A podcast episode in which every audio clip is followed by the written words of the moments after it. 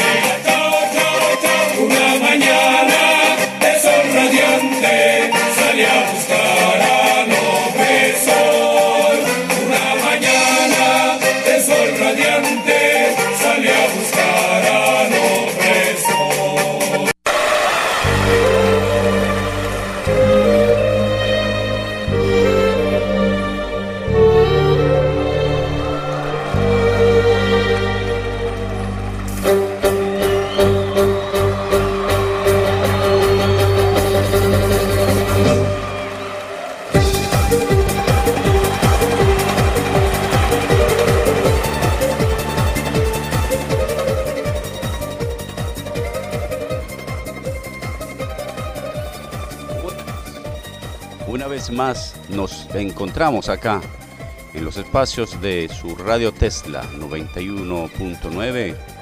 Al frente, una vez más, el domingo 16 de mayo 2021, ante su espacio Criptopolis Financiero. Un espacio para el debate, para la reflexión, para el análisis del intenso y apasionante mundo de las criptofinanzas.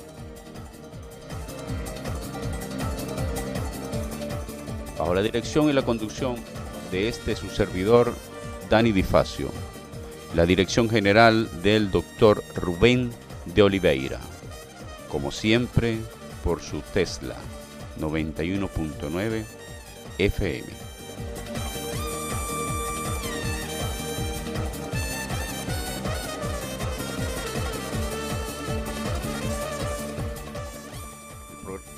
De hoy está caracterizado por tener un montón de informaciones que ha, caracterizado la semana que culmina hoy o inicia la siguiente 16 de mayo.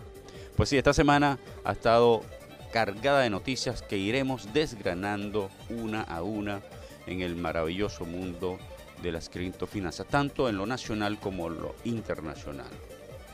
Tenemos el programa de hoy está de lujo. Tiene como plato fuerte la entrevista, nada menos y nada más, al presidente de la Asociación Nacional de Criptomonedas, al, al ingeniero José Ángel Álvarez.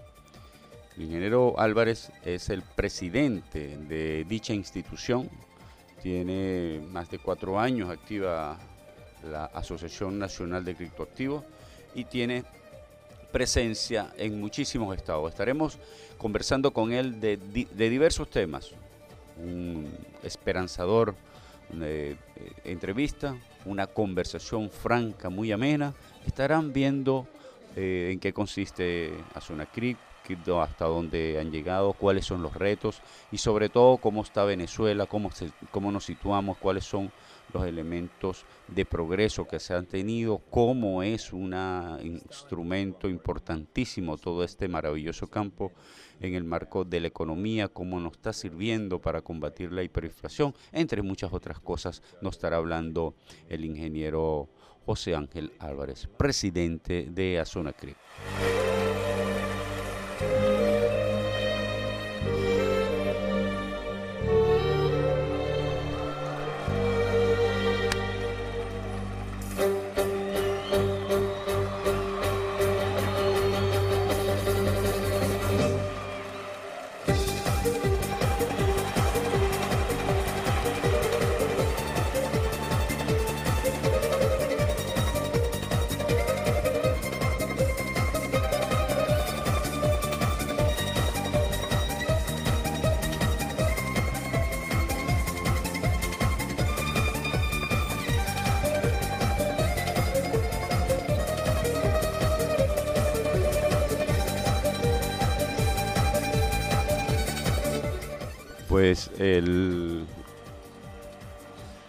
Tasa de cambio en la plataforma Patria del Petro está ubicada para el día 15 de mayo, información reciente, el día hábil, 9.50 pm. Tenemos que está en 124 millones de bolívares, lo cual está alrededor de un 42.88 dólares por petro. Sigue eh, en, en esa banda la criptomoneda, el criptoactivo nacional.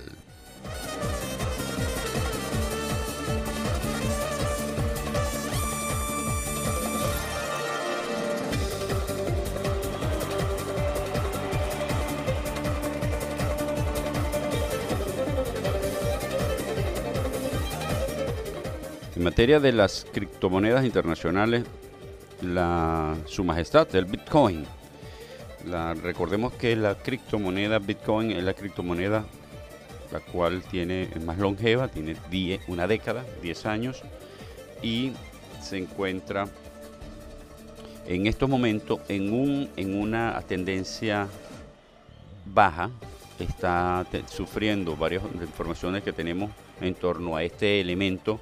Es importante en virtud de las razones fundamentales en las cuales el Bitcoin está sufriendo una baja. En este momento está en el 3.94% eh, de, de, crecimiento, ubicándose en 45.700 dólares por Bitcoin.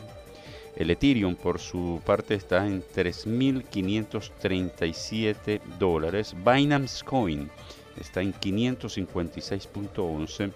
Cardano viene, Cardano ADA viene teniendo un repunte sumamente importante, alrededor de 2000, de perdón, 2.236 dólares por ADA. Their craft, their art, their voice, their writing abilities.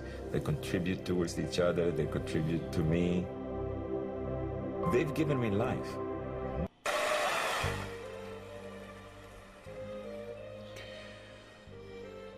eBay comienza a ofrecer token no fungible en su plataforma.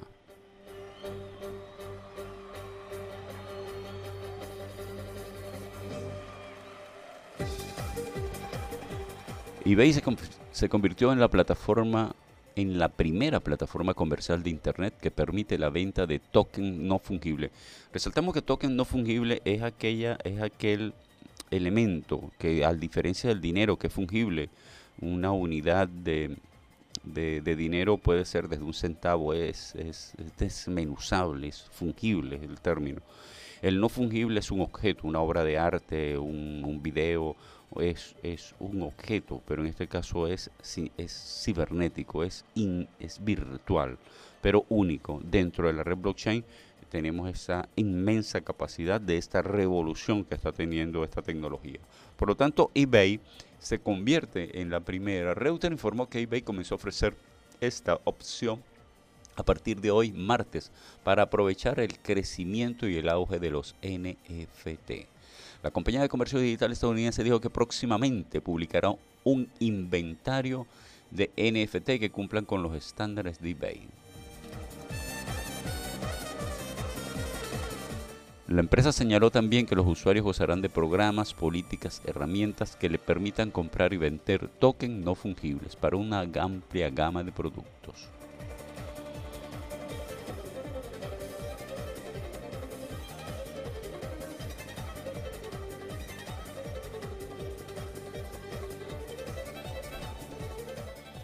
Eh, Morocota Coins News, que es donde estamos reseñando esta información, el anuncio se produce una semana después de que eBay reveló su intención de estudiar la posible adopción de las criptomonedas como forma de pago. El CEO de la compañía, Jamie Iron, afirmó que en una entrevista para CB, CNBC que están buscando nuevas opciones para impulsar su expansión.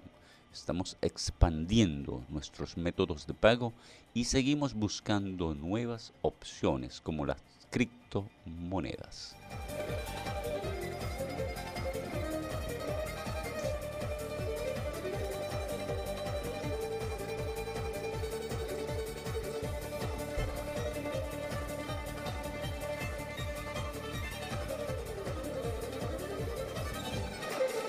inicia la fiebre N NFT. Ahora los usuarios pueden ofrecer un NFT como lo haría un, como un artículo físico en dólares estadounidenses. A diferencia de otras plataformas conocidas que comercian NFT que generalmente aceptan Ethereum para su comercio, eBay la promesa las procesa con la moneda estadounidense, según informó The Block. Muchos de los tokens no fungibles están actualmente disponibles en eBay. Están en la cadena de bloques WAX por lo que los vendedores invitan a los compradores a crear una billetera WAX para recibir sus NFT.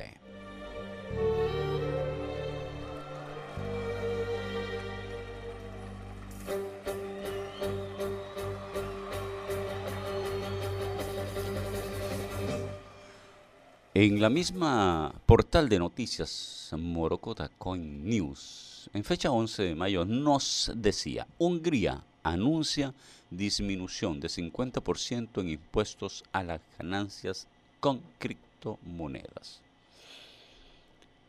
El gobierno de Hungría anunció este martes la disminución de casi 50% de impuestos sobre las ganancias obtenidas con criptomonedas, como parte de una política que busca reactivar la economía de la nación de Europa del Este en medio de la pandemia del COVID-19.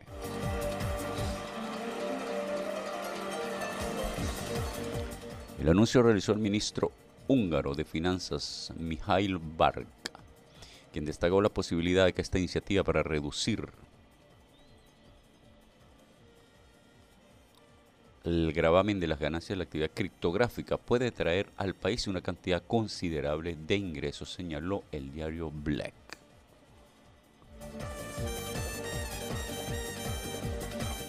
El hecho de que la carga fiscal sobre las criptomonedas disminuya del 30.5% al 15% podría traer miles de millones de florines, moneda local, al presupuesto, expresó Varga.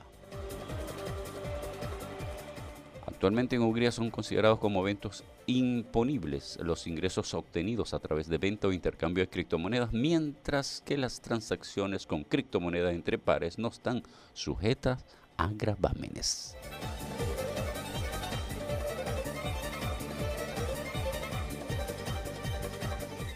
Entre tanto, la minería de criptomonedas se rige bajo la ley de impuestos de nómina, porque se considera que los ingresos obtenidos a través de esta actividad se logran a través del uso de un software.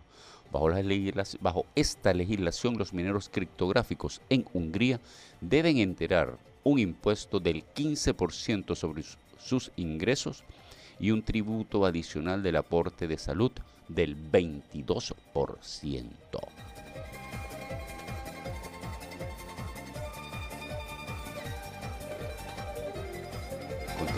Continuando con esta importante noticia en el marco del incentivo a las criptofinanzas, se pregunta aquí en el, portal Morcota Coins, ¿paraíso para las criptomonedas?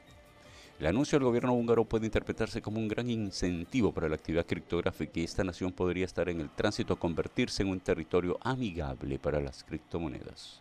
Con otros países de la Unión Europea Estados Unidos trabajando en la futura aplicación de regulaciones para la criptomoneda, la disminución de gravámenes en esta materia sin duda atrae inversores en criptodivisa. En esta materia, Portugal es una nación con una política bastante flexible, pues el 2019 la autoridad tributaria portuguesa anunció impuesto cero al comercio con criptomonedas, así como los pagos con criptodivisa, informó el bufete portugués Lamares Capella y asociados en su sitio web.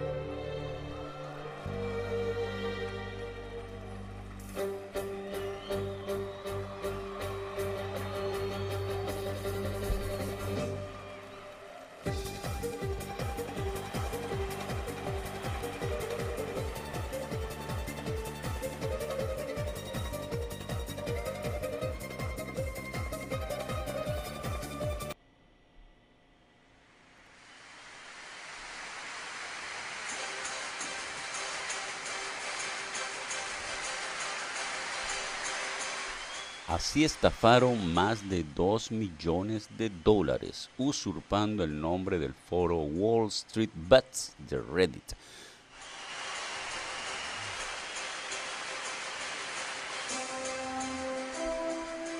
Recordemos que el foro Wall Street Bets de Reddit fue el famoso foro que hizo un long, una jugada perdón, un short, una jugada a la venta, al cual hizo, jugó al contrario, perdón, hizo un long, hizo una jugada a la compra, el cual jugó en contra de todo el aparato burocrático de Wall Street, retó a la burocracia de la bolsa, la venció y fue un caso muy emblema porque de hecho muchos fondos fueron a la quiebra y mucha gente de manera especulativa logró una inmensa, inmensas cantidades de dinero.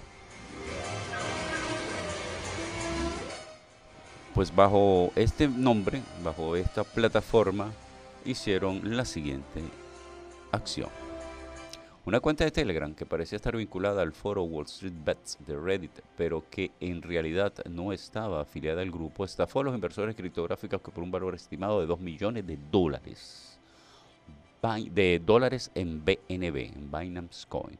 Los estafadores del canal de Wall Street Bets Crypto Pumps animaron a los inversores a transferir BNB o Ethereum a una billetera digital a cambio de tokens WSB Finance como parte de una oferta inicial de criptomonedas, mejor conocida como ICO, informó Bloomberg.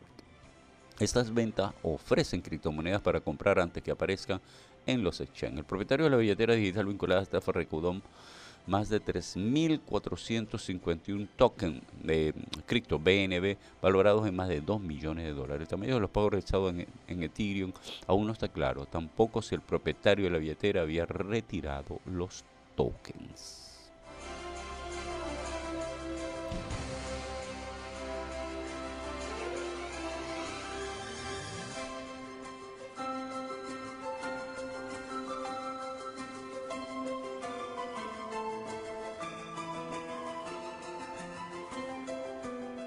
Esto es una muestra de que debemos estar alerta. En su espacio Criptopolis financiero siempre hemos hecho énfasis en que el dinero fácil no existe.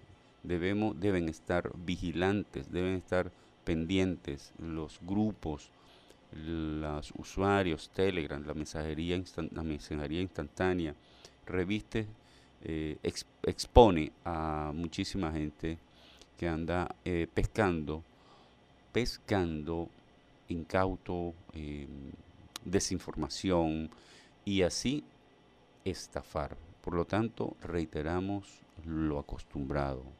Mucho cuidado, consulten y sobre todo estén pendientes en torno a que eh, no caer en tentaciones de una vez consultar. Hay muchísimas maneras de consultar, de ver, Estamos, nuestros micrófonos, nuestros medios de comunicación están totalmente a la orden para que puedan eh, ser orientados en ese sentido o busquen personas que conozcan el tema, busquen en, internet. Ahorita es muy fácil tener eh, acceso a la información de primera, verificada y de credibilidad.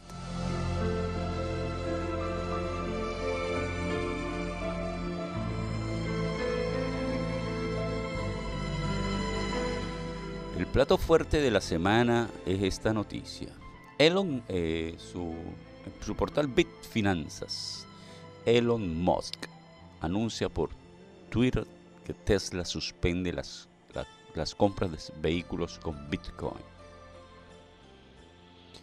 Puntos importantes. Tesla suspende la venta de vehículos eléctricos con cripto. Nos preocupa el uso cada vez mayor de combustibles fósiles para la minería y las transacciones de Bitcoin especialmente el carbón, que tiene las peores emisiones de cualquier combustible.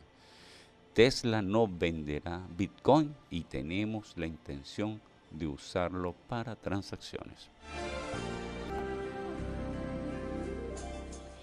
Elon Musk, CEO de Tesla, publicó hace instante en su cuenta en Twitter que Tesla suspende la venta de vehículos eléctricos con la criptomoneda Bitcoin, aduciendo que la minería de la cripto más grande del mundo consume muchos combustibles fósiles, especialmente el carbón, que tiene las peores emisiones de cualquier otro combustible.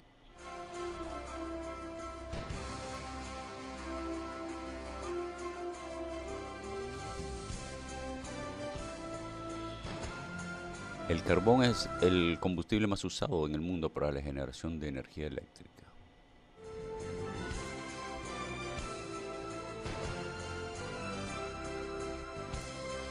Citando al señor Marx, Tesla ha suspendido las compras de vehículos con Bitcoin. Nos preocupa el uso cada vez mayor de combustibles fósiles para la minería y las transacciones de Bitcoin, especialmente el carbón, que tiene las peores emisiones de cualquier combustible. La criptomoneda es una buena idea en muchos niveles y creemos que tiene un futuro prometedor. Pero esto no es, esto no puede tener un gran costo en el medio ambiente. Tesla no venderá Bitcoin y tenemos la intención de usarlo para transacciones, tan pronto como la minería pase a una energía más sostenible. También estamos buscando otras criptomonedas que usan menos del 1% de energía trans por transacción de Bitcoin. Elon Musk.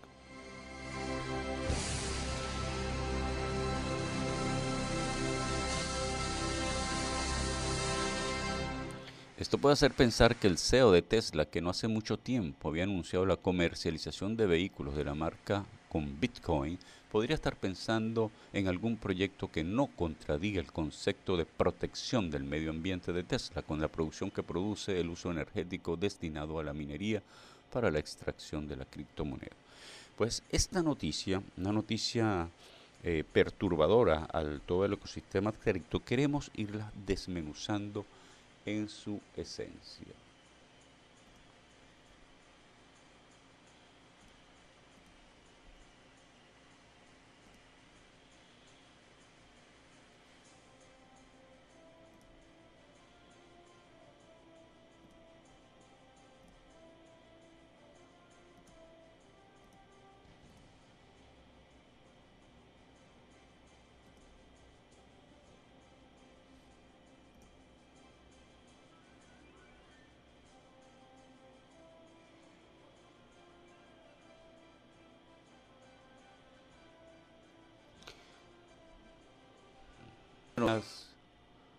DW. Alemán. Elon Musk no es el mejor activo para el Bitcoin. El jefe de Tesla ha sido una fuerza importante detrás del meteórico ascenso de la criptomoneda. Su retirada debido al acceso a consumo de energía contaminante mina los esfuerzos de la moneda por generalizarse. Un cambio de opinión y el Bitcoin se derrumba.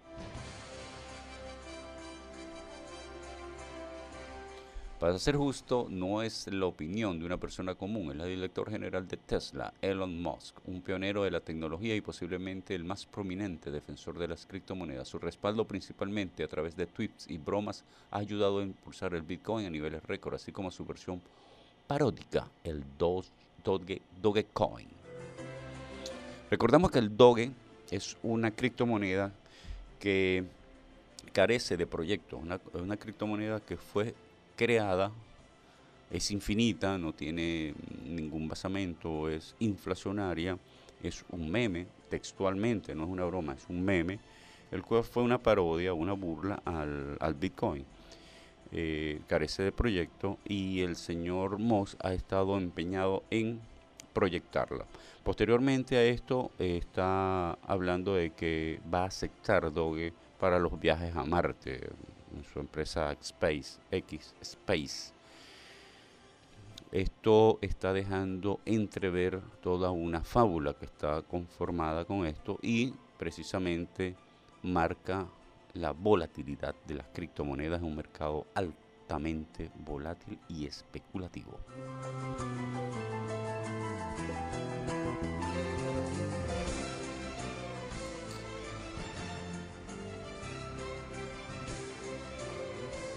El Bitcoin ha tenido una historia azarosa cargada de auges y caídas, y Mox y su legión de seguidores de la criptocomunidad que toma sus tweets al pie de la letra solo están socavando los esfuerzos de la moneda por obtener una aceptación más amplia en su intento por revolucionar las finanzas modernas. La influencia de Moss en el Bitcoin debido, debe verse como una advertencia de que la moneda digital no es la salvaguarda de inflación independiente, descentralizada y confiable, el refugio seguro o el oro digital de que sus inversores quieran que la gente acepte. De hecho, el fundador de SpaceX es el banquero central de las criptomonedas, como dijo Trace Alloway de Bloomberg, que puede cambiar la confianza a menudo con un solo tweet.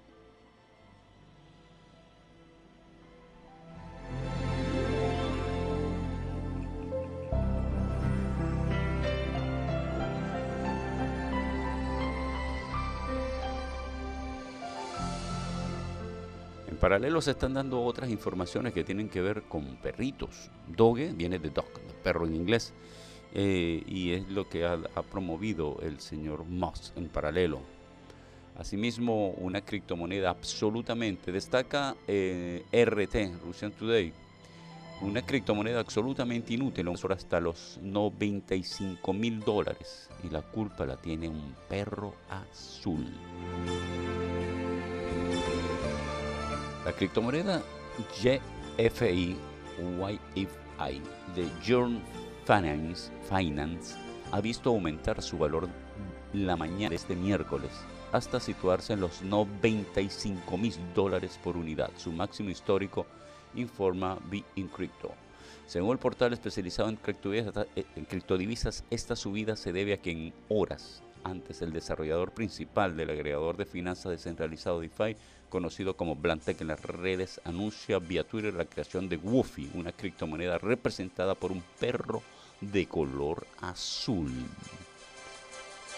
Sesgo unitario. El experto de criptomoneda Brother Mouthon sostiene que la gente parece estar entusiasmada con el potencial de que Woofy lo haga bien, dado que el frenesí las monedas de memes de perro. A simple vista esto parece un intento desagradable de extraer valor a los nuevos retoños en el mercado, sostiene Mauson. Sin embargo, esta es realmente una prueba AB de sesgo unitario, brillantemente programada y unificada, agregó. Sin valor fundamental, posteriormente el precio de YFI ha bajado hasta 71.100 dólares la unidad. Por su parte, la criptodivisa WUFI, en la que hay algo menos de 250 millones de unidades en circulación, ha caído a un precio de salida de 0.095 a 0.070 dólares. Según Crypto Rating, se trata de una de las criptomonedas más escasas, ya que solo hay 29.963 unidades en circulación. Durante su lanzamiento, el desarrollador del proyecto dijo que, su que se caracteriza por ser absolutamente inútil y no tener un valor fundamental.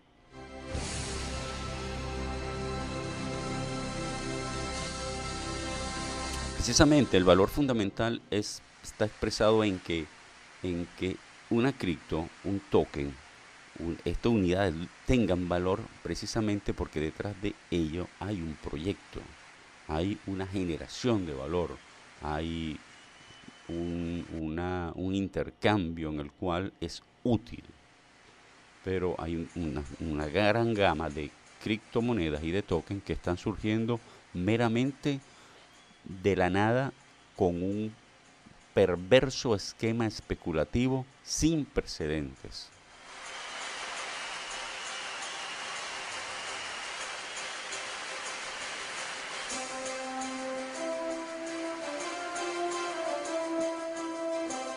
Finalmente surge el 13 de mayo una noticia que empieza a aclarar este panorama.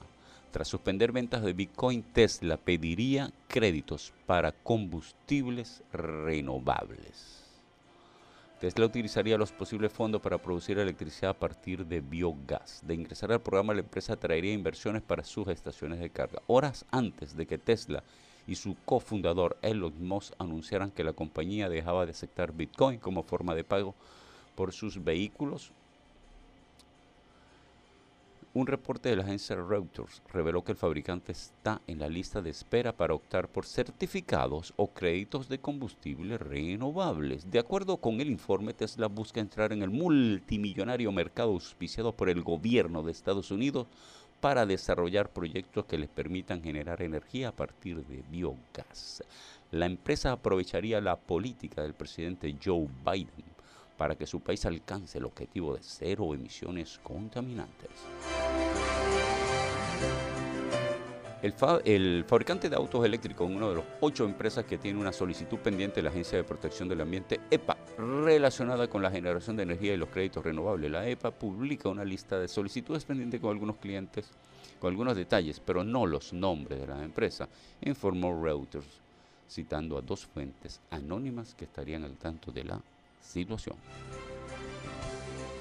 Un certificado o crédito de energía renovable, REC por sus siglas en inglés, es un instrumento de mercado que certifica que Tesla, por ejemplo, valida la generación de un megavatio hora a partir de recursos de energía renovable. Estos certificados pueden comercializarse y ser adquiridos por empresas que tengan emisiones contaminantes como una forma de compensación por sus actividades. La movida de Tesla estaría alineada con la decisión de suspender la venta de vehículos eléctricos a cambio de bitcoins. El argumento de Moss y de Tesla es que la minería de Bitcoin está causando un gran costo al ambiente, al medio ambiente, por lo que sería contradictorio, según ellos, contribuir a bajar las emisiones contaminantes y a la vez recibir como forma de pago criptomonedas. Bitcoin en medio de la política económica, aunque la razón que cita Moss para dejar de vender automóviles a cambio de Bitcoin y el aumento del uso de combustibles fósiles para minar, lo anterior sugiere que esta suspensión podría estar relacionada a otros intereses políticas o políticos o económicos. El mercado de créditos para combustibles renovables generó en el 2020 más de 18 mil millones de dólares en los Estados Unidos. Se trata de un programa o iniciativa que busca impulsar inversiones en el sector de biocombustibles, un ramo que es dominado en la actualidad por los productos de etanol.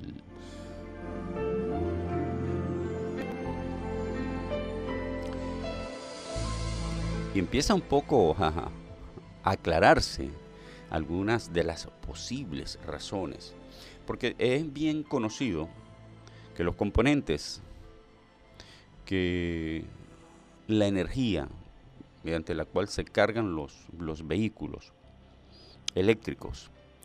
Es bien conocido que los componentes eh, digitales, recordemos que estos carros, como inclusive los de combustión a gasolina, tienen un altísimo grado computacional, electrónico, digital, microelectrónico, y que estos componentes son fabricados por materiales de altísimo eh, valor, en los cuales están muchísimos de los cuales están en África. Y lamentablemente los daños al ambiente en los mismos han sido fatales, ha sido de, la degradación de los, de los, mm, del ambiente en estos países ha sido mortal. Mortal para el planeta, mortal para la, la vida, mortal para los ríos, para la, el medio ambiente en general. Por eso desde este espacio Criptopolis Financiero, nosotros queremos hacer un llamado a la reflexión en torno a la inmoralidad que recae en, torno al señalamiento que, están, que se está haciendo. Y la otra cara de la moneda es que están detrás, como ha estado nutriéndose el señor Musk de los créditos y de todo el Estado norteamericano en todos sus proyectos, como lo consta cualquier informe económico de todos los proyectos, tanto de SpaceX como de la propia Tesla, fábrica de automóviles.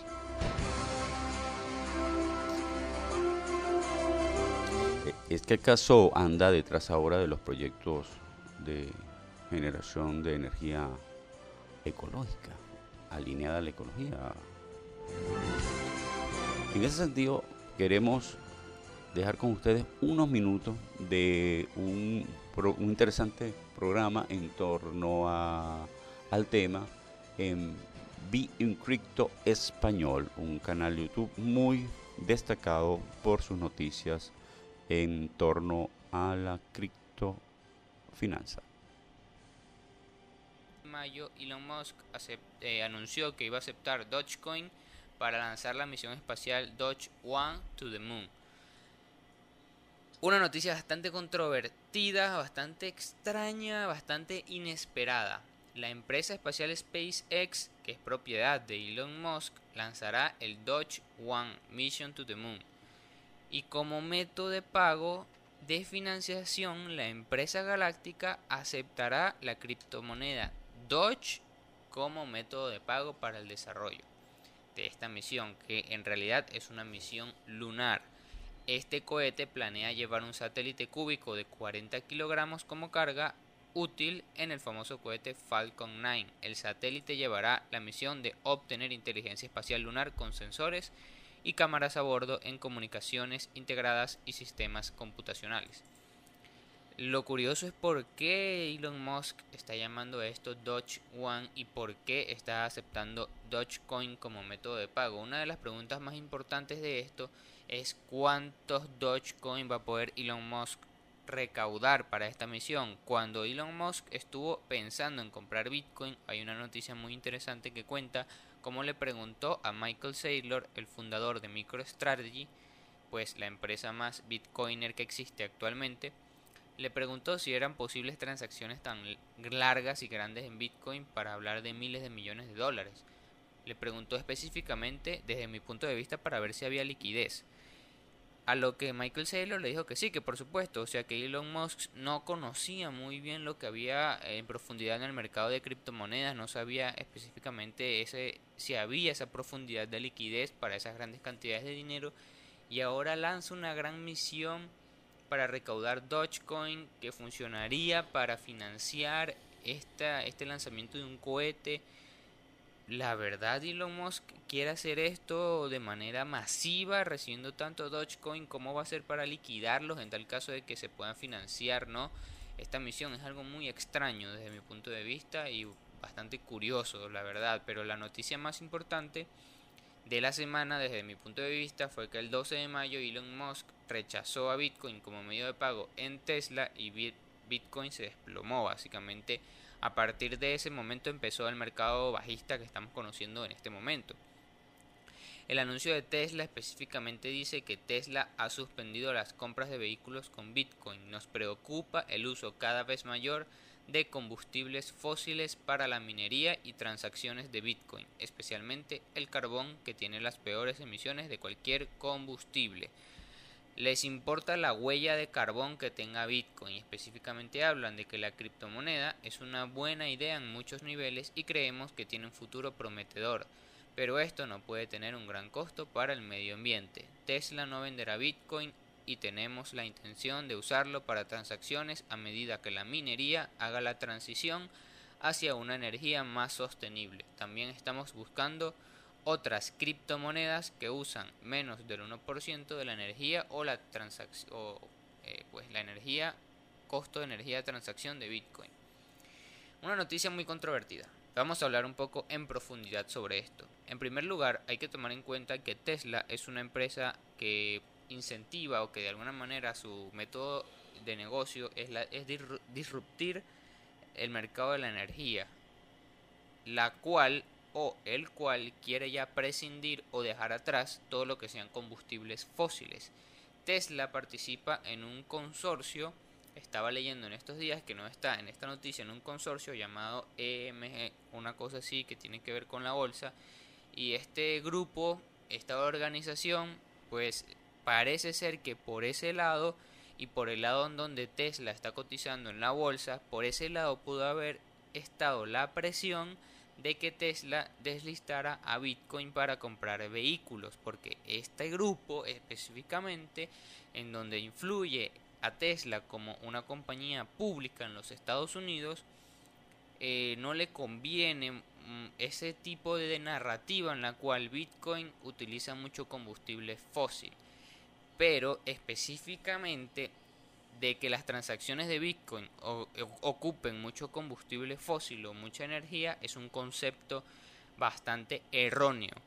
Lo más crítico e importante de esto es que realmente esto de que está hablando Elon Musk de que las transacciones de Bitcoin consumen energía no es tan cierto, porque realmente Bitcoin para funcionar y que todas sus transacciones funcionen, funcionen, las dos mil y tantas transacciones que puedan funcionar en un bloque de Bitcoin que se confirma cada 10 minutos, funcionan con poca minería, o sea, esto puede funcionar con dos computadoras funcionando y las transacciones igualmente se van a confirmar. Entonces no quiere decir que mientras más transacciones hayan, se necesita más energía para mantenerlas. Eso es totalmente falso. Bitcoin puede hacer la misma cantidad de transacciones con dos computadoras de cualquier persona minando en el mundo, cuando actualmente hay millones de equipos de minería funcionando.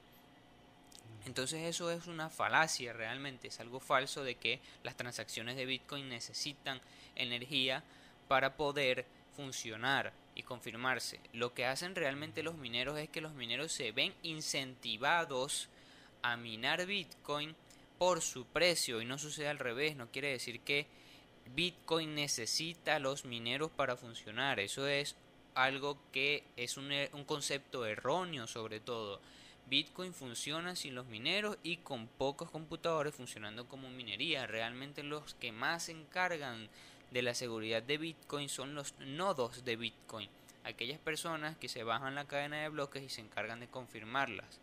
Eso no lo hacen los mineros. Los mineros lo que hacen es construir los bloques y repartirlos a la blockchain y con eso pues se van a ganar una recompensa con los nuevos bitcoins emitidos. Entonces aquí hay un concepto bastante erróneo, bastante alterado y que posiblemente Elon Musk sepa que es erróneo, pero haya estado presionado por alguna organización que no quiere que Tesla esté involucrada con esta narrativa que, vuelvo y repito, es errónea. Entonces, yo creo que en el futuro de Elon Musk con Bitcoin va a ser mucho mejor en el punto de vista de que cuando se descubra este concepto erróneo y que además ya más del setenta y tanto por ciento de los mineros utilizan energía renovable y el 39, 33 por ciento, si no me estoy equivocando con la cifra exacta, el treinta y tanto por ciento de la minería de Bitcoin específicamente los equipos están usando energías renovables y que esto es una tendencia que siempre va al alza y que además los mineros siempre se van a ver incentivados a buscar energías renovables porque le es más rentable, pues eso es bastante favorable para esta relación de Elon Musk con Bitcoin en el futuro. Pues que queda sobre el tapete el gran debate que está abierto a nivel mundial. Para entrar a la entrevista, eh, tenemos una última información en la cual Tim Draper, eh, va por cierto, defiende a Bitcoin y critica postura de Elon Musk.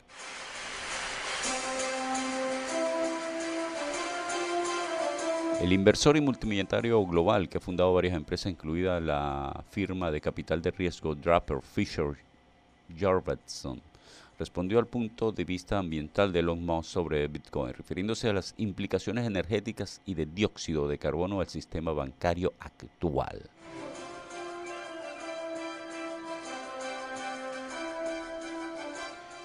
Eh, en una declaración que tuiteó, dejó en claro que si bien la criptomoneda es una buena idea en muchos niveles y que el futuro prometedor, el futuro no puede tener un gran costo para el medio ambiente, como bien lo venimos reseñando. En el tweet que fue primero en el hilo también enfatizó que Tesla tiene la intención de retenerlo. El magnate de la tecnología aclaró un día después para reiterar que cree en las criptomonedas y habló lo que ya sabemos de Doge. El efecto Moss sobre las criptomonedas ha venido teniendo un efecto perverso Después de la serie, la aparición de Moss como presentador de Saturday Night Live el 8 de mayo ocasionó una liquidación provocando por el precio de cayera 0.66 de Doge. Continuó disminuyendo a lo largo del día, pero entonces ha recuperado parte de su posesión, quemando posiciones.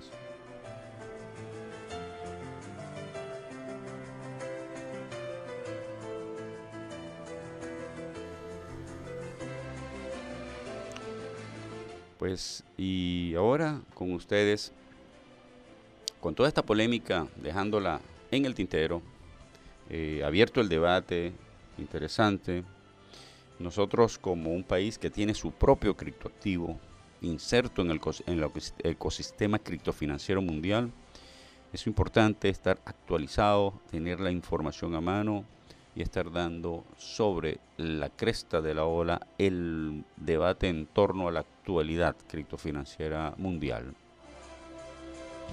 Con ustedes el, la entrevista con el ingeniero José Ángel Álvarez, presidente de Azona Crip. Hoy nos acompaña nada menos y nada más que José Ángel Álvarez Mayora. Él es presidente de la Asociación Nacional de Criptoactivos, Crip.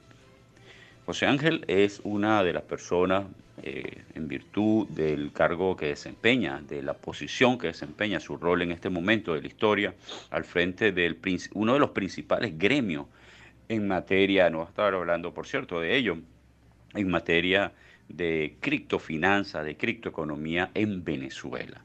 Eh, hoy nos acompaña en Criptopolis Financiero. Tenemos un programa especialísimo con eh, que vamos a estar conociendo muchísimas cosas, viendo el entorno tanto nacional como internacional, cómo ha evolucionado toda esta maravillosa eh, área de la, de la economía, tanto en lo productivo como en lo económico, la economía real, como también en lo financiero. De verdad que José Ángel, muchísimas gracias por prestar de tu tiempo, de tu valioso tiempo a, este espacio. Tu espacio, mi hermano, Criptopolis Financiero, que viene siendo una tribuna en la cual hemos venido construyendo eh, un espacio para la reflexión, para el debate, sobre todo para el análisis y el conocimiento. Muchísimas gracias, José Ángel. Bueno, buenos días. Eh, muchas gracias a tu persona por este contacto. Un saludo a toda tu audiencia y a todas las personas que están haciendo un gran esfuerzo para entrar en el mundo de la criptoeconomía, de tocar la tecnología blockchain, que hoy en día cada vez es más accesible para todo nuestro pueblo venezolano. José Ángel, de verdad que te reitero, hermano, las gracias por poder eh, brindar de tu valioso tiempo para esta entrevista. José Ángel Álvarez, eh, a Zona Crip. Primero que nada, para nuestra audiencia, eh, recordando que estás hablando ante el programa Criptopolis Financiero, el cual es conducido y moderado por este, su servidor Dani Difacio, bajo la dirección general del doctor Rubén de Oliveira. Se transmite por Tesla 91.9 FM en el centro del estado Suátegui y sale a nivel eh, por redes eh, sociales, por internet, en el podcast respectivo. José Ángel, primero que nada, para ubicar tanto en lo nacional como lo internacional, en lo local, por supuesto, qué es Azonacrip, de cómo nace, cuál es su trayectoria, cuál ha sido tu rol y sobre todo cuál ha sido el papel preponderante en Venezuela, cuáles son los retos. Háblanos un poco de Azonacrip para ubicarnos ahí en el contexto institucional, hermano. Bueno, fíjate, Azonacrip eh, es la Asociación Nacional de Criptomonedas.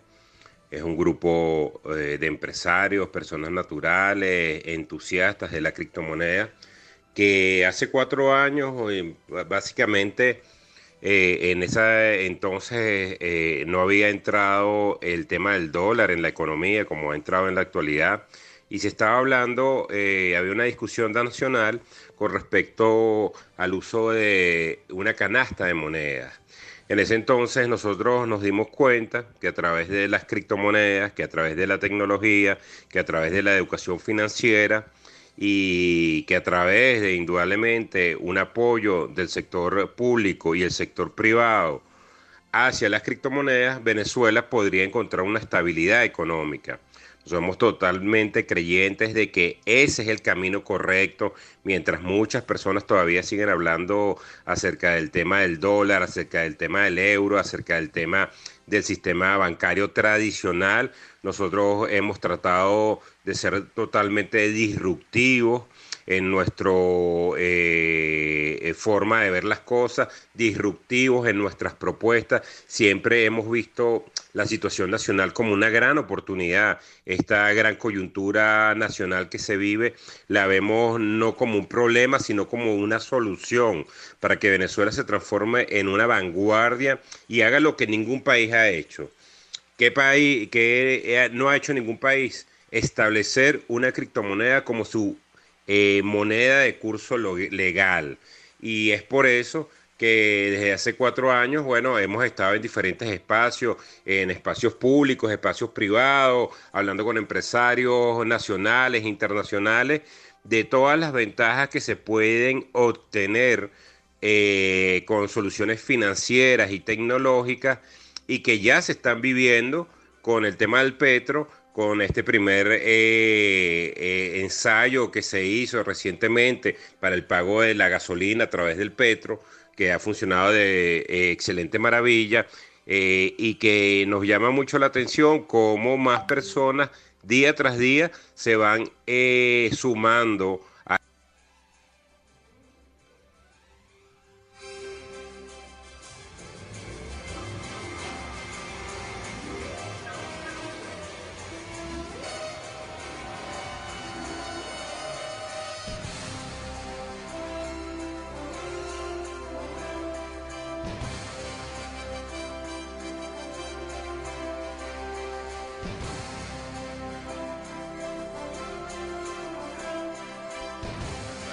creyentes de que ese es el camino correcto, mientras muchas personas todavía siguen hablando acerca del tema del dólar, acerca del tema del euro, acerca del tema del sistema bancario tradicional, nosotros hemos tratado de ser totalmente disruptivos en nuestra eh, eh, forma de ver las cosas, disruptivos en nuestras propuestas. Siempre hemos visto la situación nacional como una gran oportunidad. Esta gran coyuntura nacional que se vive la vemos no como un problema, sino como una solución para que Venezuela se transforme en una vanguardia y haga lo que ningún país ha hecho. ¿Qué país que no ha hecho ningún país? Establecer una criptomoneda como su eh, moneda de curso legal. Y es por eso que desde hace cuatro años, bueno, hemos estado en diferentes espacios, en espacios públicos, espacios privados, hablando con empresarios nacionales, internacionales, de todas las ventajas que se pueden obtener eh, con soluciones financieras y tecnológicas y que ya se están viviendo con el tema del petro, con este primer eh, eh, ensayo que se hizo recientemente para el pago de la gasolina a través del petro, que ha funcionado de eh, excelente maravilla y que nos llama mucho la atención cómo más personas día tras día se van sumando a este nuevo mundo de monedas digitales. El coronavirus ha servido indudablemente para expandir todo lo que son eh, los temas digitales y el dinero no es una sección. Entonces, este, nuestro primer objetivo como asociación eh, era el de la legalización y la expansión de las criptomonedas y hoy en día estamos muy satisfechos porque ese primer objetivo se ha logrado. Hoy en día seguimos tratando de fortalecer nuestro gremio, hemos estado participando en mesas de trabajo con diferentes organismos públicos y privados en el tema de la difusión del conocimiento, en el tema de la educación financiera, que es una de las claves y bueno, lo que queda es trabajo por hacer para darle mayor estructura a la asociación en todo los estados de Venezuela, ya tenemos presencia en Bolívar, tenemos presencia en Carabobo, en Nueva Esparta, en varios estados y hoy en día estamos trabajando fuertemente para seguir dándoles esta estructura que queremos de que tenga eh, un peso ponderante al momento de la toma de decisiones a nivel nacional. Excelente y de verdad desde esta tribuna los felicitamos y nos sumamos a tan maravilloso esfuerzo de de agrupación, de, unión, en los cuales sí es importante siempre en toda actividad humana estar claro en que todo elemento que sea, eh, que unifique los esfuerzos, sobre todo cuando hay un ámbito tan disruptivo como la criptofinanza, eh, es, extraordinario. Un, aplauso de pie a todo el esfuerzo, ingeniero. Eh, José Ángel, Venezuela, eh, la iniciativa, como bien tú señalas, de tener un criptoactivo, una criptomoneda. Eh, en paralelo con ello, ah, hemos tenido un, hermoso, digamos, que apertura, qué, contraste cuando se trata de bloquear una nación, cuando los elementos financieros de, la, de los mecanismos más ortodoxos de las finanzas internacionales sirven como instrumento de guerra y de, y de bloqueo para oprimir pueblos, hacerlos pasar hambre, destruir monedas, eh, generar eh, factores para que incidan sobre la hiperinflación y la destrucción en sí de la calidad de vida y el nivel de toda una nación en aras de una visión del punto de vista eh, político.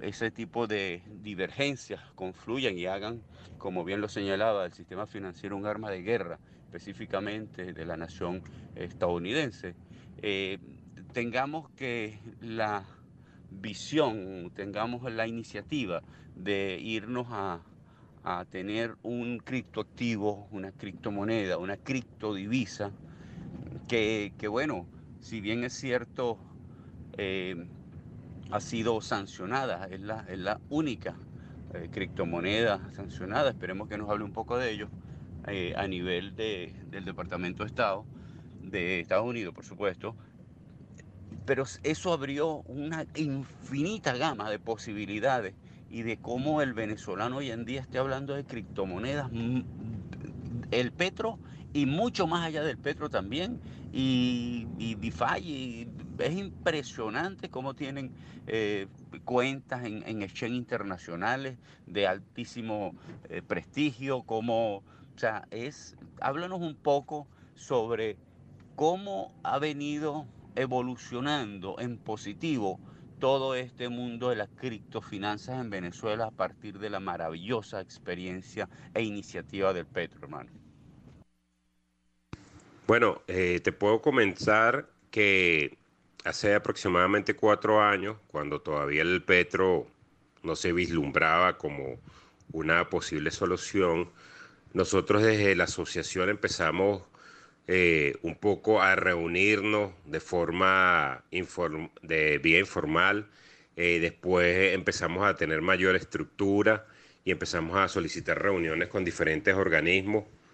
Eh, logramos una reunión, me recuerdo, con Banco Central de Venezuela, informando de esta novedosa tecnología a nosotros también nos motivaba el tema de la minería de criptomonedas, que para ese entonces, si bien es cierto, no era ilegal, estaba en una zona gris porque no habría ningún marco eh, legal en el tema y había mucho desconocimiento. De hecho, eh, muchas de las personas que se relacionaron con nosotros estuvieron en problemas eh, con autoridades porque pensaban que eso entraba en la ley de ilícitos cambiarios, el tema cambiario, el tema de cambiar eh, eh, eh, Bitcoin a bolívares o a dólares. Entonces, era un marco alegal, un marco en donde había muchas áreas grises y donde la mayor, el mayor problema era el desconocimiento. Entonces,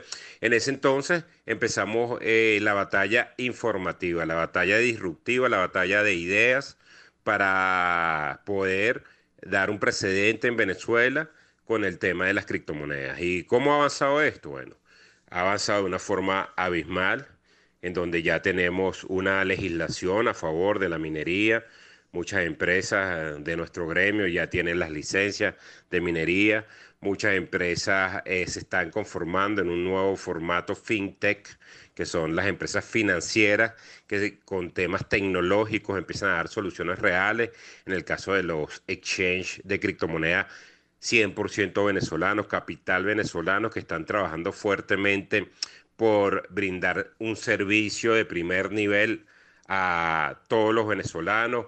¿Cómo ha avanzado esto? Una plataforma eh, pública que se llama Patria, tiene más de 20 millones de usuarios y tú puedes transferir Bitcoin, puedes transferir Litecoin, puedes utilizar el petro. ¿Cómo ha avanzado esto? PDVSA, la principal industria del país, acepta el petro como una forma de pago para las facturas de la gasolina. ¿Cómo ha avanzado esto? Eh, recientemente vemos en Caracas una gran cantidad de vallas eh, de Bitcoin motivando al uso de esta criptomoneda ¿Cómo ha avanzado esto? En que hay conciencia, no solamente en los sectores públicos, en el nivel más alto del Ejecutivo Nacional, de que las criptomonedas son definitivamente una solución esperanzadora para nuestro país, sino que en los sectores privados cada vez hay más conocimiento del tema y hay más interés por participar en las diferentes áreas del ecosistema venezolano que Venezuela puede transformarse en un polo de desarrollo eh, de mucha importancia en todo lo que tenga que ver con las soluciones blockchain, con las soluciones financieras y que lo que necesitamos es seguir trabajando de forma mancomunada, seguir haciendo las alianzas necesarias con eh, todos los sectores y que apartemos un poco eh, todo lo que podría ser las discusiones políticas, las discusiones de, eh, del día a día y nos orientemos a crear servicios innovadores digitales para que los beneficiados sean nuestro pueblo, nuestros ciudadanos de a pie, que tanto necesitan eh, eh, soluciones para su día a día y su manejo de sus finanzas personales. Narrativa esperanzadora, elementos fundamentales. Eh, puntualizaste de manera magistral muchos hechos positivos que han venido ocurriendo. De verdad que eh, lo que expresa eh, nos llena de esperanza. es, una, una, forma muy concreta de resumir lo que ha venido pasando de verdad. O sea, en ese mismo contexto es importante también eh, recordar que el Petro ha venido siendo un objeto de campañas viles, nada se escapa a ello y bueno, es, es, necesario que hoy en día, cuando se derrumba la mentira, la verdad, la verdad, por cierto, que como bien lo señalas tú, beneficia a todos, a todos los venezolanos sin excepción, a todos los sectores. Hemos visto cómo el sector privado ha venido pujante, eh, creciendo en el sector eh, cripto, con exchanges nacionales, con, con toda una gama de oportunidades aprovechándolas en su buena, en el buen sentido de la palabra y sobre todo en el marco institucional, con un marco legal que es élite, es uno de los, de los marcos legales, institucionales y sobre todo reglamentarios, que es un oasis para la criptofinanza, de verdad que lo has puntualizado muy bien. En el, marco, en el, en el sentido de las campañas nefastas, el petro no era una criptomoneda, el petro al no ser minado no tiene sentido, el petro es centralizado. O sea, eh, háblanos puntualmente sobre el petro para pasar a otros temas de ámbito un poco más generales y mundiales, hermano. Es importante que en este momento, ya a la luz de la verdad, a la luz de que el pueblo y la ciudadanía como un todo se ha venido empapando de los temas de las criptomonedas, de los criptoactivos, en general de las criptofinanzas en, sí, es cómo se ha venido desmontando y el petro en este, desde su génesis, su origen y hoy en día cómo está. sé que has venido mencionándolo, pero precisemos sobre todo en ARA, siempre en este espacio hacemos mucho énfasis en desmontar las mentiras que tienen otra intención, no es precisamente el bienestar colectivo. Bueno, para eso tendríamos que dar una pequeña reseña histórica de lo que ha sido la creación del petro eh, en, Venezuela. Y bueno, explicar de que cuando se da el anuncio, eh, que fue un anuncio político por parte del Ejecutivo Nacional, eh, bueno, no fue más que eso, un anuncio para empezar a designar toda una política y toda una estrategia tecnológica, comunicacional, de plataformas para lograr el objetivo y la consolidación de lo que sería un proyecto de una criptomoneda nacional.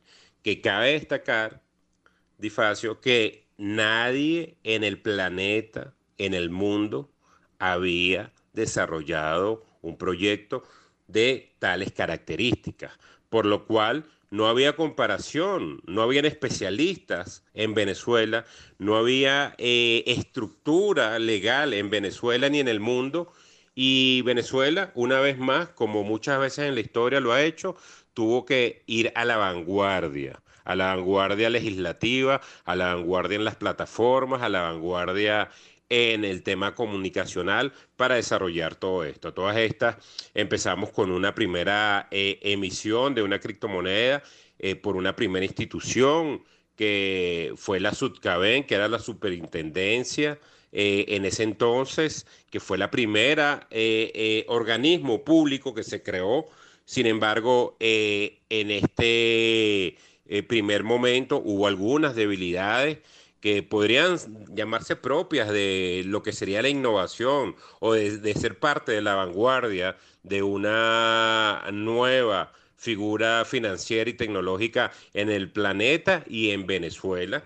Luego de esto se crea la SUNACRIP, ¿ok? Ya es una evolución, se empiezan a ver en diferentes organismos del Estado eh, la importancia de lo, y lo estratégico y lo geopolítico y la relevancia geopolítica que puede tener una idea tan disruptiva como esto, eh, eh, la Superintendencia Nacional de Criptoactivos, liderada en la actualidad por el señor José Lid Ramírez, empieza con un trabajo desde cero otra vez para evitar los errores del pasado, para corregir y para mejorar. Entonces en este momento se designan una serie de intendencias nuevas, se, imagínate, se tuvo que crear la infraestructura.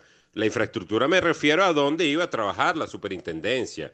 No es que estamos hablando de un cambio de nombre de una institución que ya existía y se le cambia el nombre. No, no, no había ni siquiera una infraestructura donde se podría atender a las personas que quisieran tener conocimientos de la criptomoneda y es así como se crea la primera oficina de la superintendencia.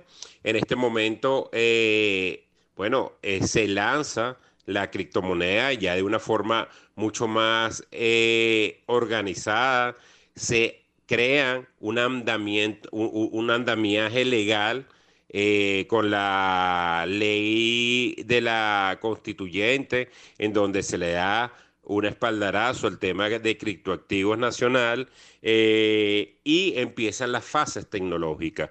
Hubo una primera prueba que muchas personas la han criticado y han cuestionado, pero realmente era una prueba porque eso no entraba en las prestaciones sociales de los trabajadores ni en el aguinaldo y se entregó medio petro a todos los pensionados. Pero medio Petro de regalo, no venía a ser parte ni de su salario ni de sus eh, eh, aguinaldos propios, porque los aguinaldos fueron liquidados y pagados en bolívares, sino que se hace un lanzamiento de lo que en la tecnología se llama el lanzamiento de una prueba beta para ver cómo es la evolución de esto. En ese momento estamos hablando de más de 8 millones de pensionados que tuvieron medio petro y en ese momento eh, nos pudimos dar cuenta nosotros y se pudieron dar cuenta eh, eh, las personas que empezaron a interactuar con el petro que había, bueno, primero que nada, gran interés en esto y segundo que nada, desconocimiento. También había eh, sucedió en ese entonces, no sé si lo recuerdan, algunos de nuestros escucha, eh, un, escolapso de la plataforma por la gran cantidad de personas que empezaron a hacer uso de este novedoso sistema, algo que seguramente tomó por sorpresa a muchas personas porque, bueno, era algo nuevo.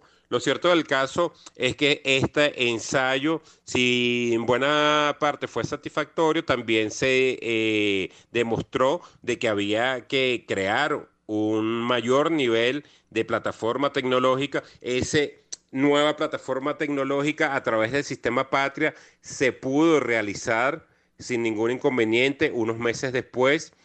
Lo cierto del caso, paralelo a esto, todo lo que son las casas de cambio han estado luchando con cualquier cantidad de eh, problemas, desde la suspensión de las cuentas bancarias en la banca nacional, que a veces eh, por desconocimiento no han sabido eh, cómo se maneja esto y a veces por intereses eh, particulares no han querido que esto prospere y también han ido afinando los detalles tecnológicos de lo que significaría crear todo un centro de atención al cliente, toda una estructura de difusión de cómo funcionan estas plataformas y que ha sido parte del proceso evolutivo. Lo cierto del caso es que para esta fecha, para el día de hoy, eh, mientras nuestro Bolívar, nuestra moneda, eh, fiduciaria o nuestra moneda física llamada Bolívar, algo que yo pertenezco al grupo de las personas que opinan que jamás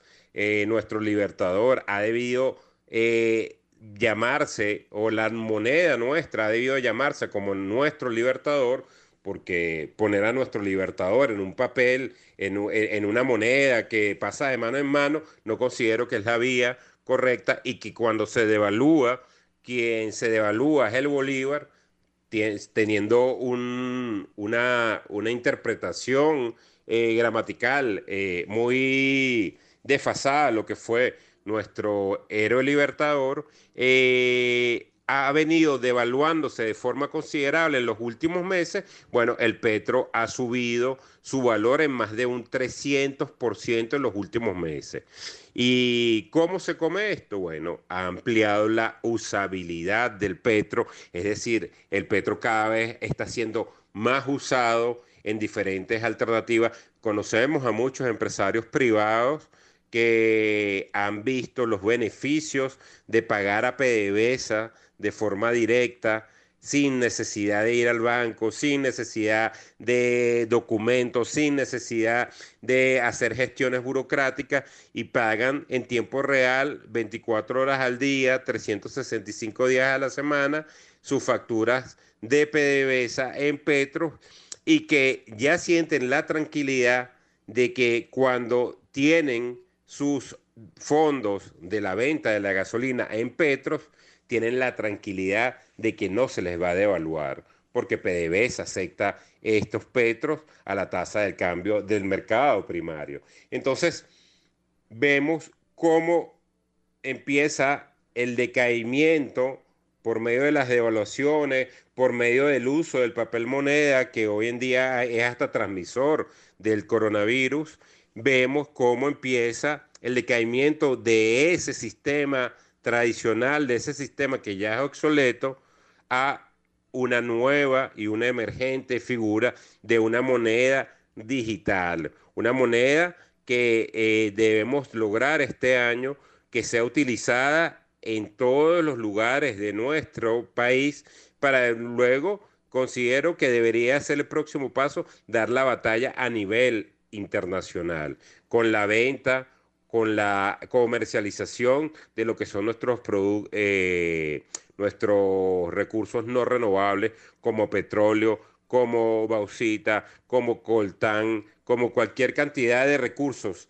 no renovables que deben ser comercializados a través de nuestra criptomoneda, el petro. Y que paralelo a esto, a nivel mundial, vemos todo un crecimiento exponencial del valor del Bitcoin, que empieza a dar señales a los grandes empresarios, a los grandes capitales a nivel mundial, de que el Bitcoin no lo detiene nadie y que eh, Satoshi Nakamoto cuando visualizó y cuando desarrolló este proyecto de una forma anónima, bueno, está creando una gran revolución financiera que es solamente y estamos solamente en este momento en la punta del iceberg de lo que nos depara.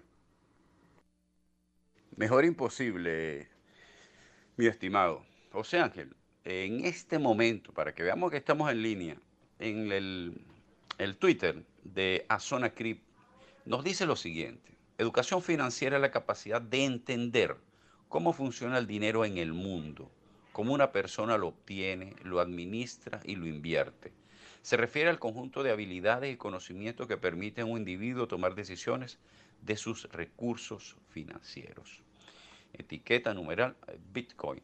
Eh, ¿Qué reflexiones, qué nos puedes tú puntualizar de esta importante eh, acotación que nos da el redes sociales a Zona Crip? en virtud de que efectivamente uno de los temas más importantes que, que golpean al venezolano, bien sea tanto el venezolano empresario, emprendedor, pero también el pueblo, que el más sufrido, el, el, de a pie, en general, esta afirmación, esta reflexión, esto que están acotando eh, a Sonacrip, es, una, es, una de, es un elemento de extrema importancia si logramos internalizarlo como lo que debe ser. Educación financiera.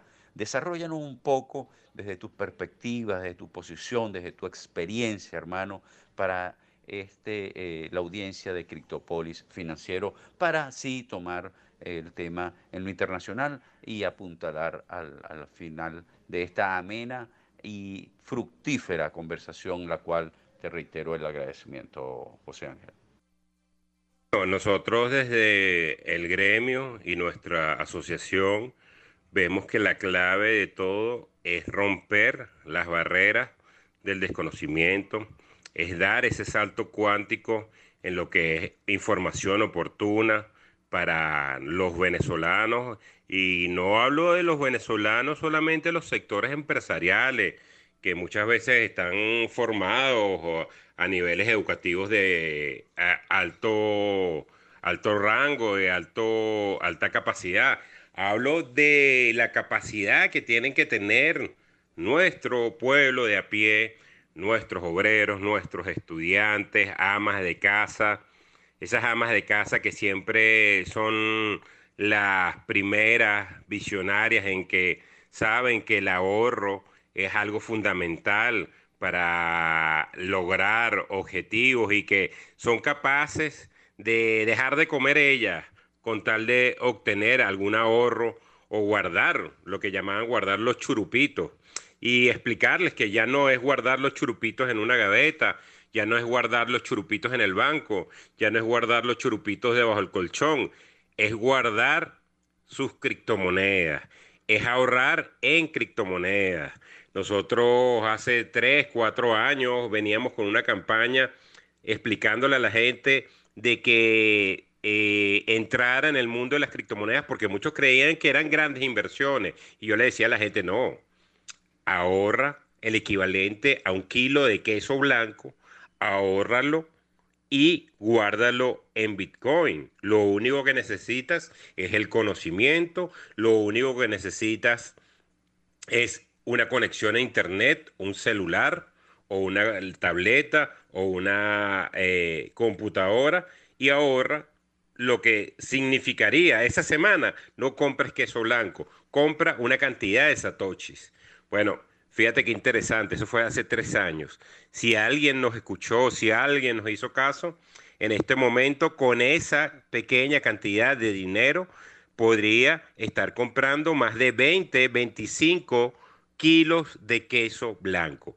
Eso es revolucionario, eso es disruptivo, eso es ahorro, eso es educación financiera.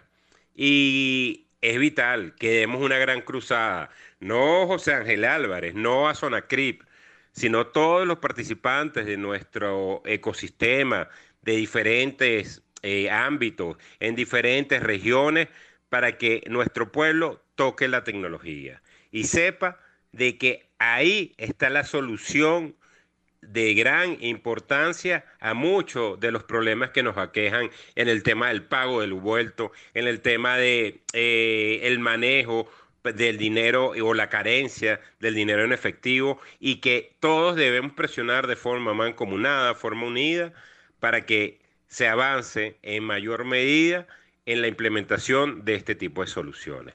Entonces, es el principio. Hay mucho por hacer, hay mucho por eh, eh, lograr, pero en la unión está la fuerza.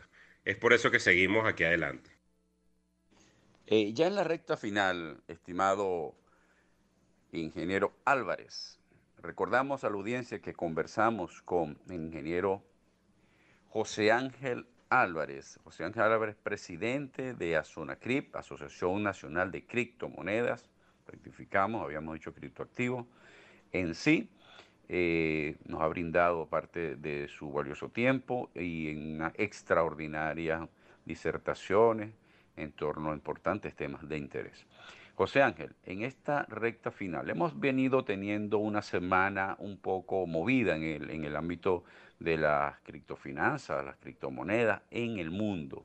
Eh, anuncios como lo de un, un vaivén que ha tenido el señor Elon Musk ha perturbado de, de, alguna manera los volátiles y nerviosos criptomercados.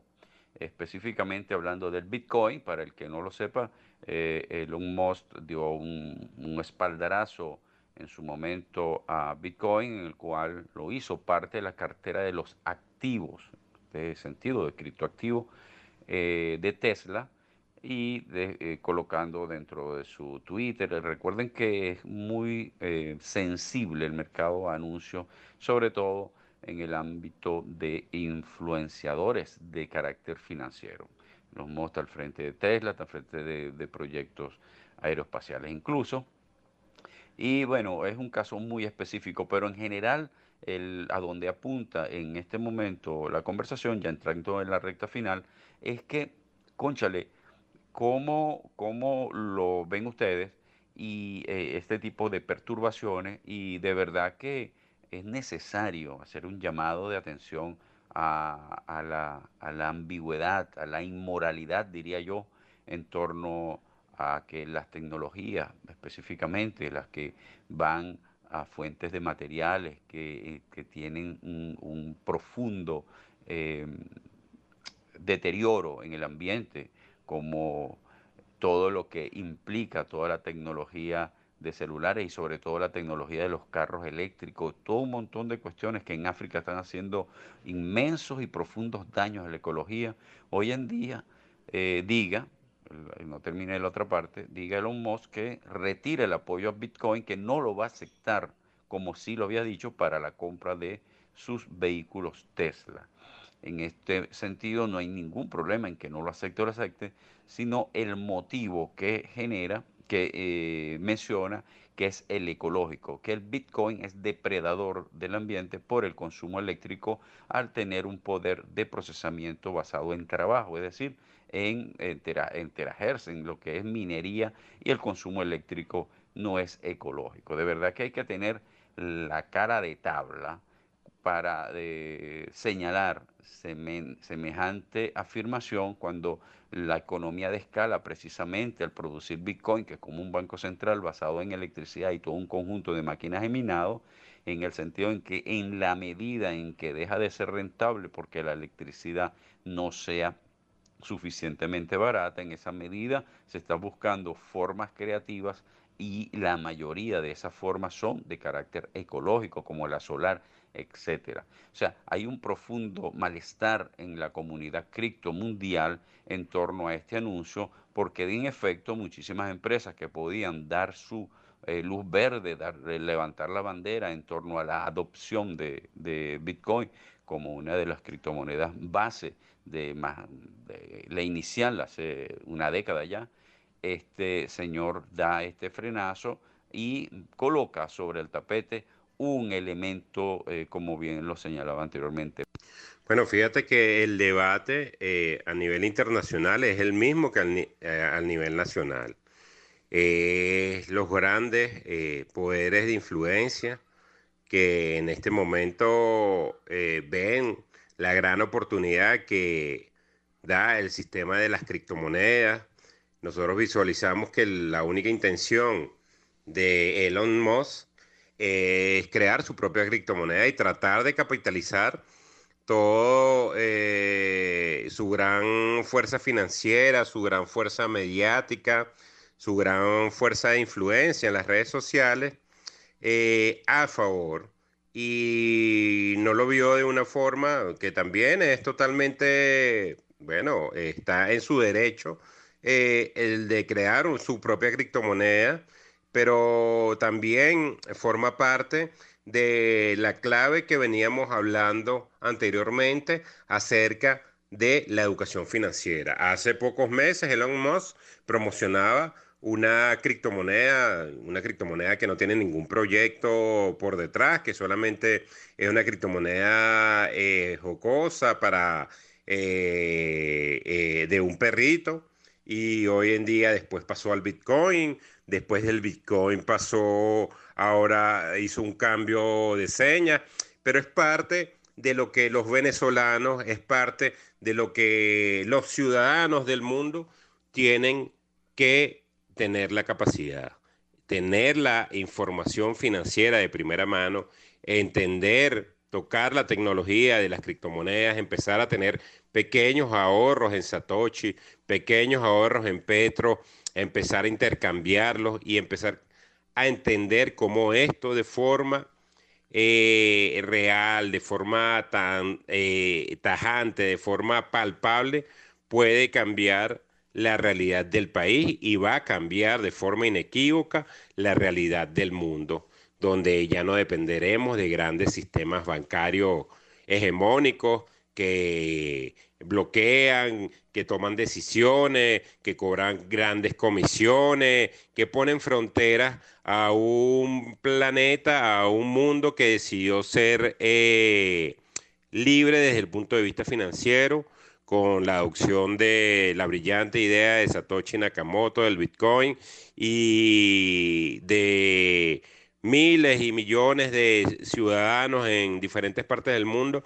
que deben ingresar en este nuevo mundo financiero eh, porque va a ser liberador para ellos y no van a depender de, estas grandes eh, corporaciones que muchas veces limitan, que muchas veces eh, bloquean, que muchas veces sacan a alguien del sistema porque no les conviene por alguna razón. Entonces, esto pique se extiende, de verdad es el comienzo.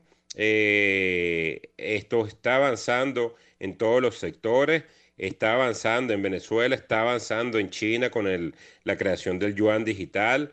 Y bueno, es increíble que para que un venezolano de a pie haga una compra en China, hoy en día tiene que tener una cuenta bancaria en Estados Unidos porque si no, no hay forma de hacer una triangulación directa.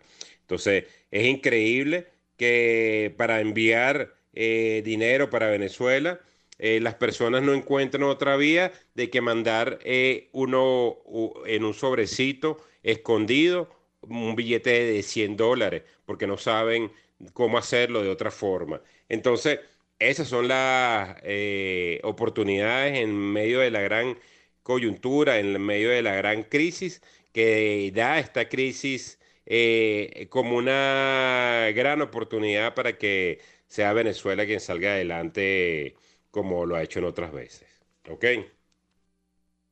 Bueno, José Ángel, sin lugar a dudas que ha sido extraordinaria conversación, queremos llamarlo siempre, un formato de entrevista, pero con el sentimiento de una grata conversación como ha sido posible contigo, hermano. Recordamos a nuestra audiencia que estamos conversando con el presidente de la Asociación Nacional de Criptomonedas, José Ángel Álvarez.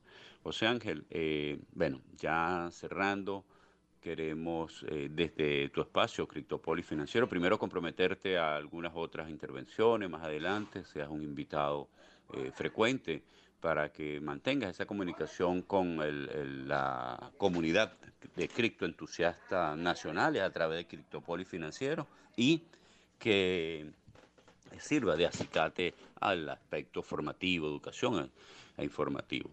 José Ángel, eh, ya para finalizar, eh, ¿cuáles son tu, en tu juicio lo que viene? ¿Cuáles son los próximos pasos? ¿Tu visión? ¿Cómo estás viendo tú el, el, acontecer y lo que está por venir, sobre todo, una mirada al futuro, tanto en lo nacional como lo internacional.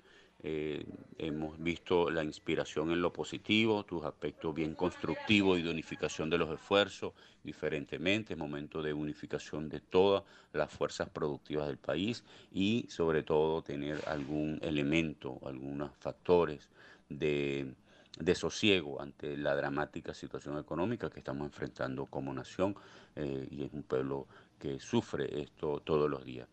En ese sentido, en un aspecto de visión, un aspecto en lo coyuntural, ¿cuál es tu, aporte en el sentido de cuáles recomendaciones, sabiendo que nuestro humildemente nuestro espacio es escuchado, no solamente aquí en lo nacional, sino también en lo internacional, pero sobre todo vamos a hacer énfasis en que la comunidad cripto se apliegue, que, cuál es el llamado que tú haces a la comunidad cripto en virtud de hacer esfuerzos hacia ir hacia dónde, y sobre todo las autoridades que están al frente de las instituciones en materia de la criptografía, a la Asamblea Nacional, a los actores políticos y sobre todo a los actores económicos y productivos. ¿Cuál es tu llamado, cuál es tu visión y cuáles son tus palabras finales en este contexto para culminar de una manera bien eh, grata una conversación que hemos sostenido con el ingeniero José Ángel Álvarez, repito, presidente de Azona Crip.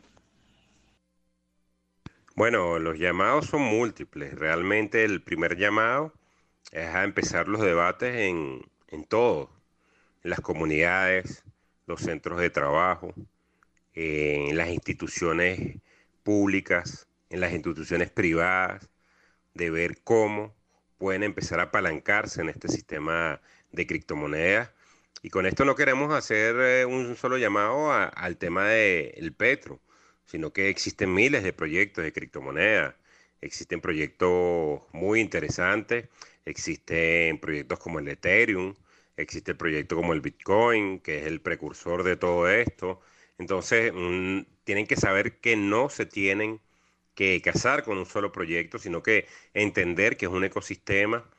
Eh, al mismo tiempo, en las instituciones públicas hacemos un llamado para que visualicen cómo pueden empezar a aceptar criptomonedas en el pago de impuestos, en el pago de venta de sus productos, de sus servicios.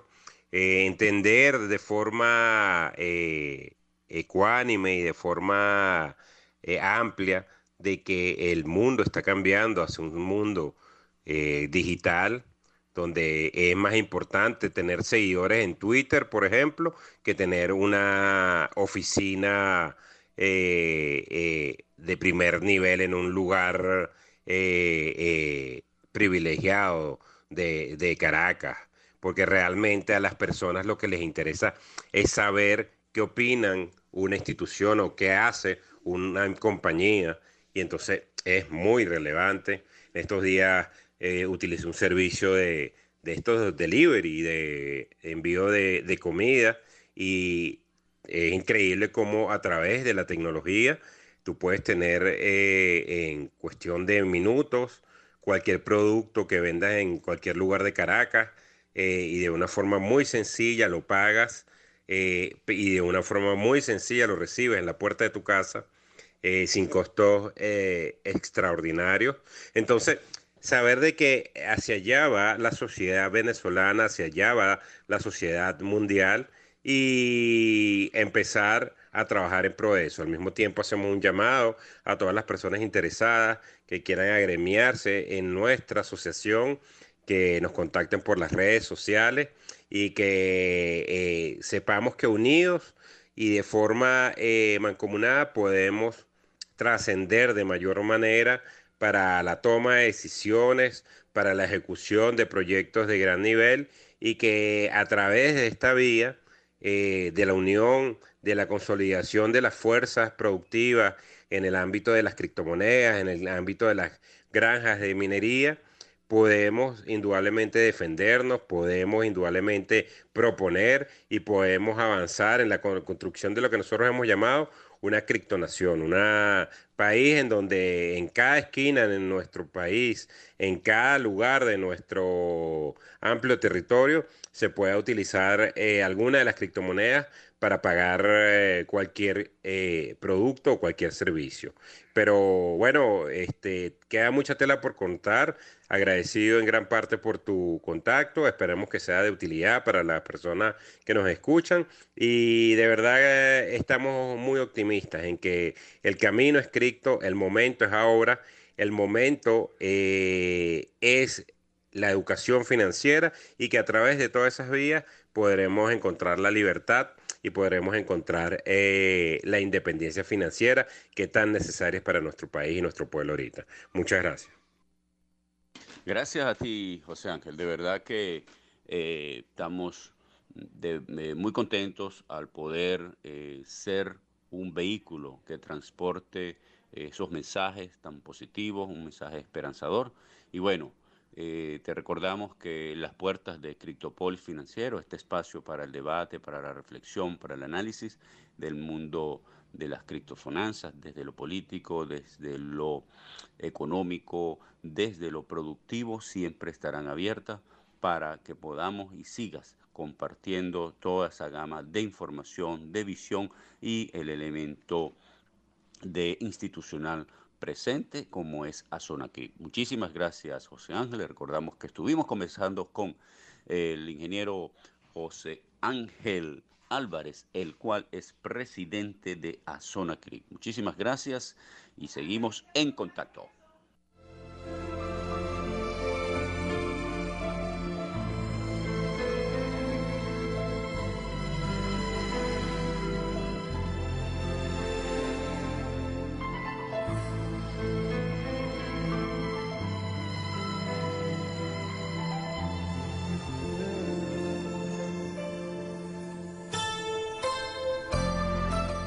Esto, entrevista, nos despedimos una vez más de este su espacio Criptopolis Financiero.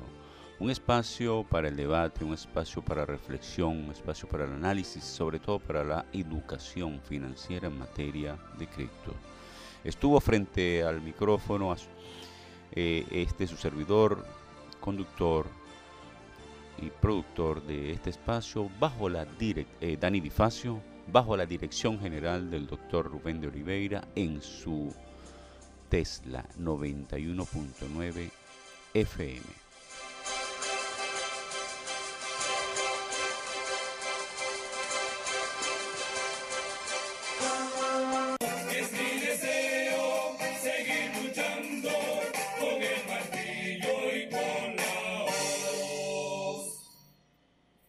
Tesla 91.9 FM presentó Criptópolis Financiero, un espacio para la construcción colectiva de la cultura criptográfica. Escuche y participe en un espacio donde se tratará de manera seria y profesional todo lo relativo al apasionante mundo de la criptografía financiera sea testigo de este evento histórico, participando a través del WhatsApp 0426-181-6705. Criptópolis Financiero, bajo la producción y conducción de Dani Edifacio y la dirección general de Rubén de Oliveira. Todos los domingos a las 7:15 de la noche. Criptópolis Financiero y entre al mundo de la criptomoneda a través de Tesla 91.9 FM.